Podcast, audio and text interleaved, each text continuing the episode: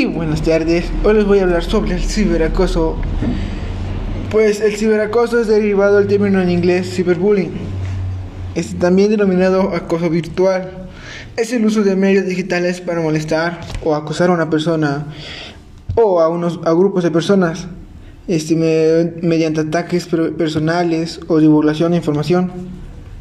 Este, información puede ser confidencial o falsa entre otros medios. Los actos de, ciber, de, cibergresión poseen unas características concretas que, es, que se denominan al agresor sobre su velocidad y su alcance.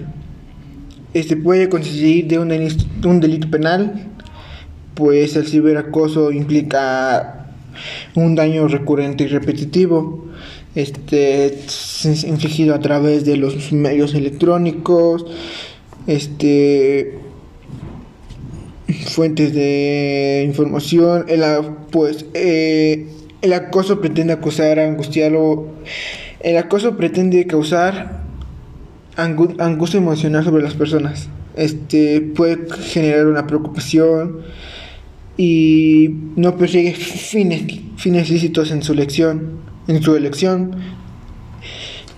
Este